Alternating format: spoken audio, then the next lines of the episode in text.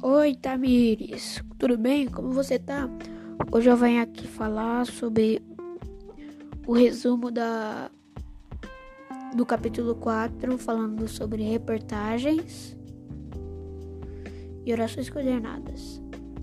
O que são reportagens? Reportagens são um pequeno texto que transmitem informação para o leitor, a pessoa que está lendo, na verdade. E ela serve para nos informar sobre as coisas que estão acontecendo em diversas, diversas coisas e condições. Como está tendo jogo de futebol, está tendo uma guerra. E as principais características são pequeno, um pequeno texto, palavras-chave que transmitem uma relação ao texto. E essas foram a, re, a reportagem do capítulo 4. E as orações coordenadas. As orações coordenadas são uma oração que se coloca do lado da outra sem empenhar função cinética.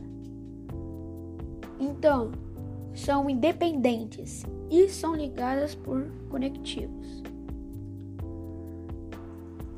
Aí, os tipos delas. Também tem as orações coordenadas sindéticas e as orações coordenadas assindéticas. São e as coordenadas assindéticas são aquelas que se encaixam sem a presença de, um de uma conjugação. Então, elas são uma são separadas por vírgulas e a estruturação, que elas participam de um mesmo período, mas que não estabelecem uma relação entre si. Ou seja, isso é uma dependência sinática. É isso, Tamires. É, esse foi meu podcast gravando para você sobre o trabalho. Tchau.